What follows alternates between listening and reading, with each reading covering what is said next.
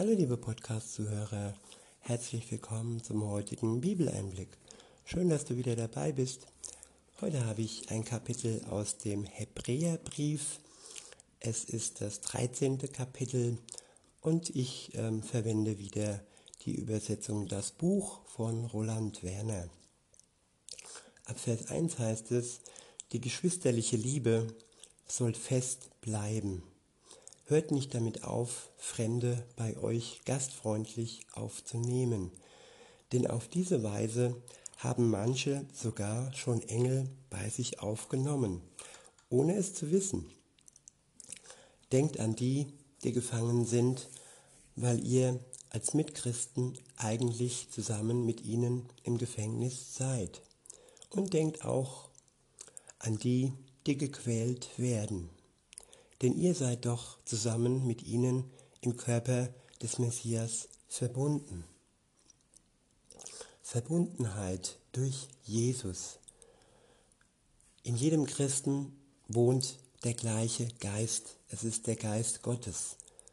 Und auch er verbindet uns wie siamesische Zwillinge, die ja gemeinsam miteinander ja in dem ganzen Körper verbunden sind in der Gemeinde Jesu, im Leib Christi eine Einheit bilden und sich auch verbunden fühlen und eine besondere, besondere Liebe zueinander hegen, weil wir zur gleichen Familie angehören.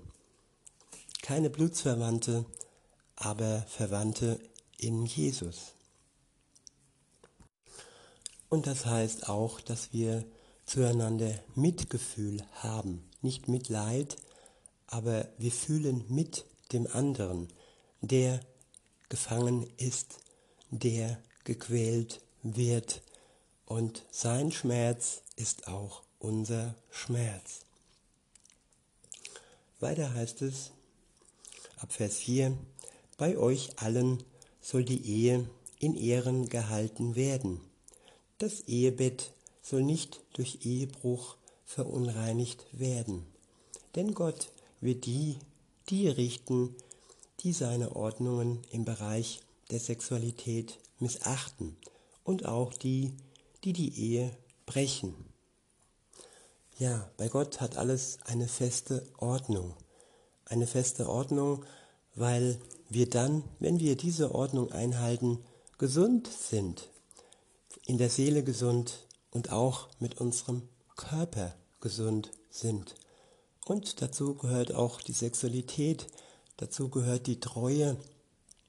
Und nur wer treu ist zu seinem Ehepartner, der ist auch gesund. Wer untreu wird, dessen Herz wird gequält, er quält sich selbst und auch den anderen. Insofern sollen wir darauf achten, dass wir die Ordnungen im Bereich der Sexualität nicht missachten, die uns Gott als gute Ordnungen gegeben hat.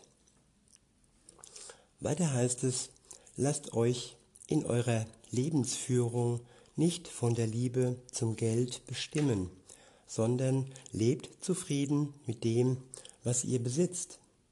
Denn er, Gott selbst, hat gesagt, ich werde dich nicht vernachlässigen oder verlassen.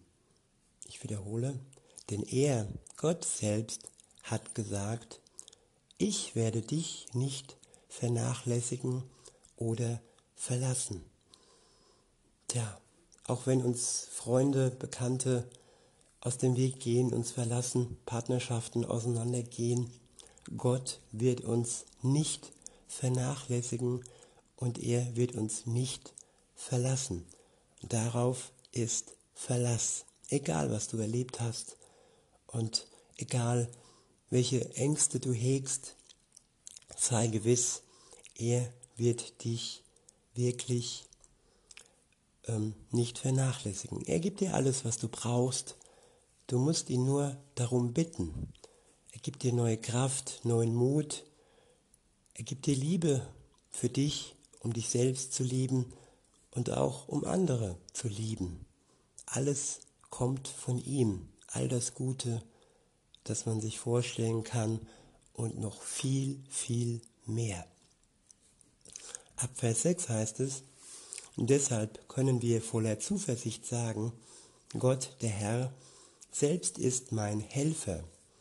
Ich werde mich nicht fürchten.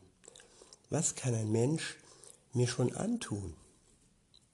Ich wiederhole, deshalb können wir voller Zuversicht sagen, Gott, der Herr, selbst ist mein Helfer. Ich werde mich nicht fürchten. Was kann ein Mensch mir schon antun? Wenn er unser Helfer ist, dann brauchen wir uns nicht fürchten. Und dann kann uns kein Mensch irgendetwas antun, was uns von der Liebe Gottes trennt. Da ist nichts, was ein Mensch jemals tun könnte. Gott wird festhalten an dir, wenn du das möchtest. Und das ist doch eine wunderbare Zusage und auch ein wunderbares Versprechen. Ab Vers 7 heißt es, Denkt an eure Leiter, die euch die Botschaft Gottes weitergeben, weitergegeben haben. Schaut euch ihr Leben an und nehmt euch ihr Vertrauen auf Gott zum Vorbild. Ja, manchmal brauchen wir Vorbilder. Manchmal brauchen wir Menschen, Geschwister, die fast sogar für uns vertrauen, wenn wir selbst schwach sind, wenn wir selbst nicht in der Lage sind zu vertrauen. Dann können wir auf die schauen oder auf die hören, die wirklich uns Vorbild sein können. Ab Vers 8 heißt es, Jesus der Mensch Jesus, der Messias, er ist immer derselbe. Gestern, heute und in die Ewigkeit hinein. Ich wiederhole, Jesus, der Messias, er ist immer derselbe. Gestern, heute und in die Ewigkeit hinein. Jesus ist ein Fels. Er ist unerschütterlich. Schauen wir auf eine menschliche Beziehung, auf Ehen und so weiter, Freundschaften, und da gibt es menschliche Veränderungen. Menschen verändern sich, Menschen leben sich auseinander, Menschen erkennen sich nicht wieder, Menschen lieben sich und Menschen hassen sich. Es gibt riesengroße Veränderungen in Beziehungen, aber ist es dann nicht wunderbar, dass es bei Gott, bei Jesus nicht so ist, dass er immer derselbe bleiben wird, dass er der ist, der er gestern war, dass er der ist, der er heute ist und dass er der ist, äh, ja, der er auch in die Ewigkeit hinein ist. Er ist unvergänglich, unerschütterlich und seine Liebe ist kein Millimeter kleiner. Sie, sie bleibt, sie bleibt bis in die Ewigkeit hinein für dich. Ab Vers 9 heißt es, beschäftigt euch nicht mit allen möglichen fremdartigen Lehrmeinungen. Denn es ist gut, wenn euer Herz wirklich fest wird. Ich wiederhole, beschäftigt euch nicht mit allen möglichen fremdartigen Lehrmeinungen. Denn es ist gut, wenn euer Herz wirklich fest wird. Es gibt Menschen, und auch ich war so ein Mensch gewesen, bevor ich mich für Jesus entschieden habe. Ich habe gesucht. Und das ist ganz normal, wenn man sucht, wenn man die Wahrheit sucht und wenn man das wirklich ähm, in ganz unterschiedlichen äh, voneinander fremdartigen Lehrmeinungen sucht. Das können Religionen sein, das kann die Psychologie sein, das kann auch ein Mensch sein, der zur Religion wird, den man mehr oder weniger anbeten, der der den Lebenssinn darstellt und wenn er dann geht, dann bricht alles zusammen in deinem Leben. So war es bei mir. Und ja, in der Bibel heißt es, wer suchet, der findet. Und aber es ist wichtig, dass man, wenn man dann wirklich Gott gefunden hat, wenn er sich hat finden lassen von dir, dass du dann all das Fremdartige in deinem Leben, all die fremdartigen Lehrmeinungen von Bord wirfst. Die Tarotkarten, die, äh, ja, die unterschiedlichen Esoterikbücher, alles, was Gott wirklich widerspricht und was seiner Wahrheit widerspricht, was, was verwässert. Es gibt auch viele sogenannte christliche Bücher, die die, die Botschaft an sich verwässern und äh, ähm, ja, irgendwie fast schon zum, zum Märchen machen oder nur zum Sinnbild machen. Aber nein, Bibel pur, sage ich immer, on the rocks. Oder wie sagt man, ohne Verwässerung, einfach so, wie sie ist, Wahrheit pur, die tut uns am besten, ohne fremdartige äh, Dinge, die ähm, dann nur das Gute verwässern und es trübe werden lassen in unserem Herzen. Weiter heißt es, denn es ist gut, wenn euer Herz wirklich fest wird. Und ja, unser Herz wird nur dann fest, wenn wir an Gott festhalten, wenn wir an seinem Wort festhalten, wenn, wenn wir alles andere darum herum, was einfach nur will, dass wir wieder loskommen von ihm, was, was diese Beziehung zu Gott neidet, was diese Beziehung zu Gott hasst. Ähm, ja, es gibt viele Faktoren um einen Christen herum, die an ihm ziehen und die ihm, die ihn nach unten ziehen. Und ähm, ja, das sind Dinge, die können wir entscheiden. Wir können entscheiden, mit wem wir uns abgeben ob er uns gut tut, ob seine Worte uns gut tun, ob das Buch, das wir lesen, uns gut tut, ob es uns zu Jesus hinzieht oder ob das uns von Jesus wegzieht. Weiter heißt es, das kann die Erfahrung der Gnade in euch bewirken. Also damit dass unser Herz fest wird. Ich wiederhole nochmal den vorigen Vers. Denn es ist gut, wenn euer Herz wirklich fest wird. Das kann die Erfahrung der Gnade in euch bewirken. Gottes Gnade befreit. Gottes Gnade lässt unser Herz fest werden. Weiter heißt es, es geschieht aber nicht durch die Einhaltung von bestimmten Speisevorschriften, die denen, die ihr Leben danach ausrichten, doch letztlich nichts nützen. Ja, heutzutage ist nur der wirklich gut, der auch äh, sich äh, Vegetarier, Vegetarier nennt. Es ist ein, ein großer Hype, wenn man bestimmte Speisevorschriften äh, einhält. Und nur der ist gut, der dies alles so vollzieht. Aber wichtig ist nicht, was wir essen, sondern mit welcher Dankbarkeit wir es entgegennehmen und mit welcher Achtung und auch mit welcher Verantwortung es geschieht in unserem Leben. Woanders steht, alles ist gut für den Bauch, ähm, alles ist gut, aber nicht alles ist gut für den Bauch. Damit ist gemeint, wenn man zu viel isst, wenn man ähm, zu viel des Guten zu sich nimmt oder ja, vielleicht auch zu viel Fleisch, zu viel Süßes, zu viel ist immer schlecht. Aber das war ein kleiner Ausflug in die Nahrungswissenschaften. Weiter geht's im Text. Ähm, weiter heißt es, wir haben Zugang zu einem Opferaltar und dürfen das Fleisch dieses Altars essen. Darauf haben die kein Anrecht, die Gott immer noch nach dem alten System verehren. Ich wiederhole, wir haben Zugang zu einem Opferaltar und dürfen das Fleisch dieses Altars essen. Darauf haben die kein Anrecht, die Gott immer noch nicht die Gott immer noch nach dem alten System verehren.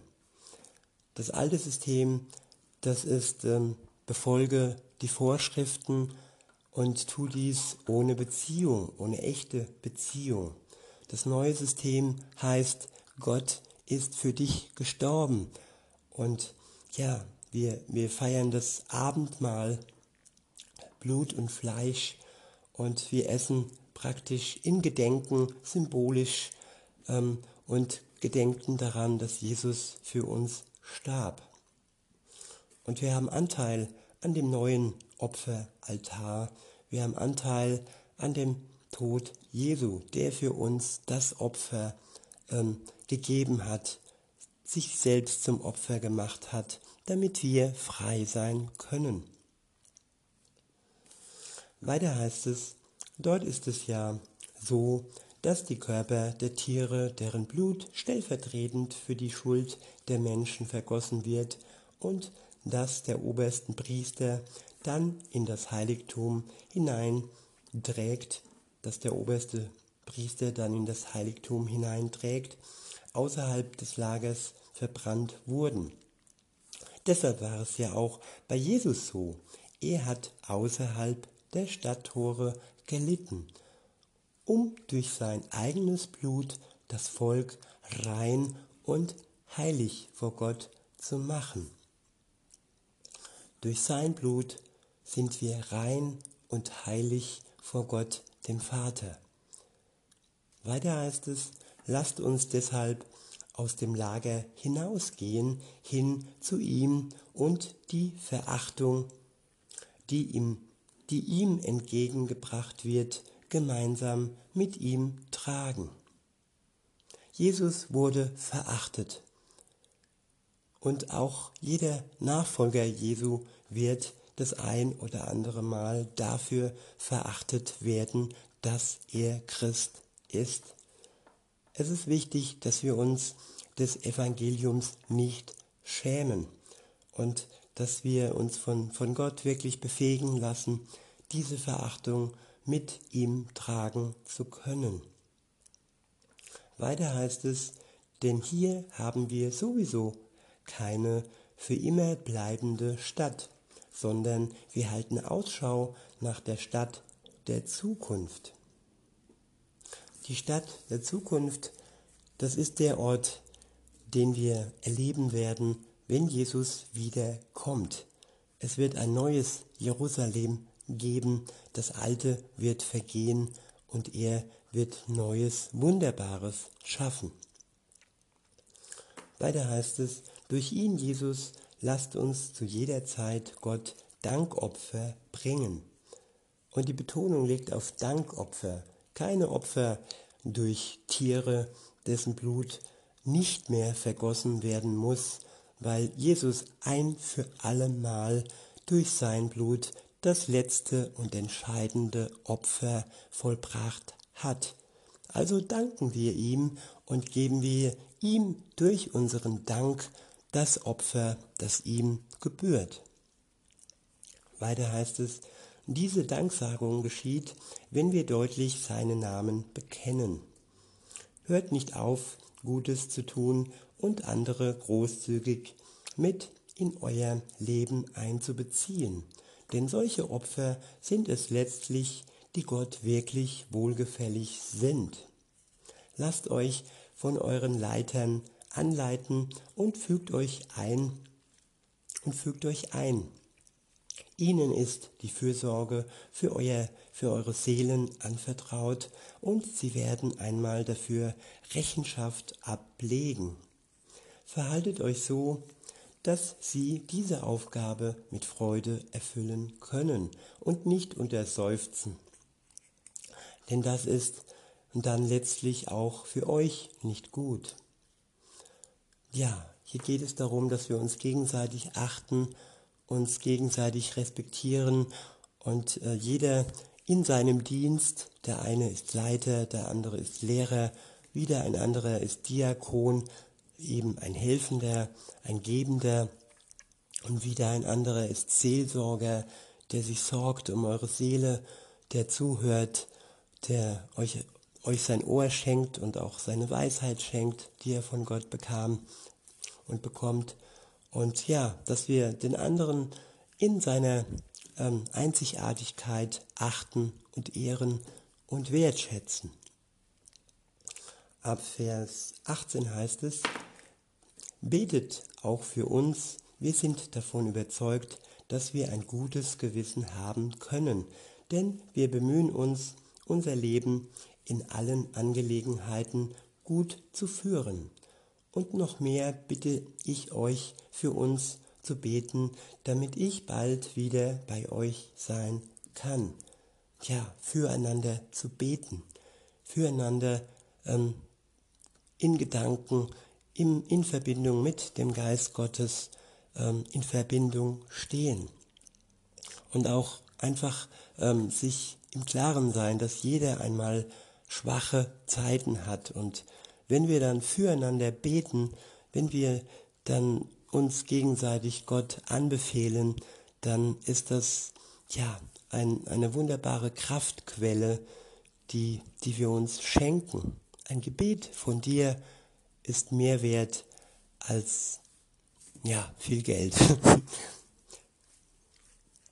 Insofern sage ich auch Danke für alle die, die gerne beten und vielleicht auch an mich denken. Der letzte Abschnitt ist überschrieben mit Segen und Größe. Ab Vers 20 heißt es, der Gott, von dem der wahre Frieden kommt, er, der unseren Herrn, den Messias Jesus, den großen Schafhirten aus dem Reich des Todes wieder ins Leben herausgerufen und das besiegelt hat durch das Blut, das eine ewige Verbindung zu Gott ermöglicht. Der stärke euch in allem, was wirklich gut ist, so dass ihr seinen Willen in die Tat umsetzen könnt. Ich wiederhole, der Gott, von dem der wahre Frieden kommt, er, der unseren Herrn, den Messias Jesus, den großen Schafhirten aus dem Reich des Todes wieder ins Leben herausgef herausgeführt und das besiegelt hat durch das Blut, das eine ewige Verbindung zu Gott ermöglicht. Der stärke euch in allem, was wirklich gut ist, so dass ihr seinen Willen in die Tat umsetzen könnt. Dem, der uns allen das, dem, der in uns allen das bewirkt, was vor Gott wohlgefällig ist, durch den Messias Jesus, dem sei Ehre in all, in alle Ewigkeit hinein. Amen. So soll es sein. Ich ermahne euch, Geschwister, nehmt diese seelsorgerliche Ermutigung ernst, die ich euch in aller Kürze geschrieben habe. Ihr sollt wissen, dass unser Bruder Timotheus freigelassen ist. Wenn er bald kommt, werde ich euch zusammen mit ihm besuchen. Grüßt alle eure Leiter und alle, die ganz zu Gott gehören. Die Christen aus Italien senden euch Grüße. Gottes freundliche Zuwendung sei mit euch allen. In diesem Sinne wünsche ich euch noch einen schönen Tag und sage bis denne.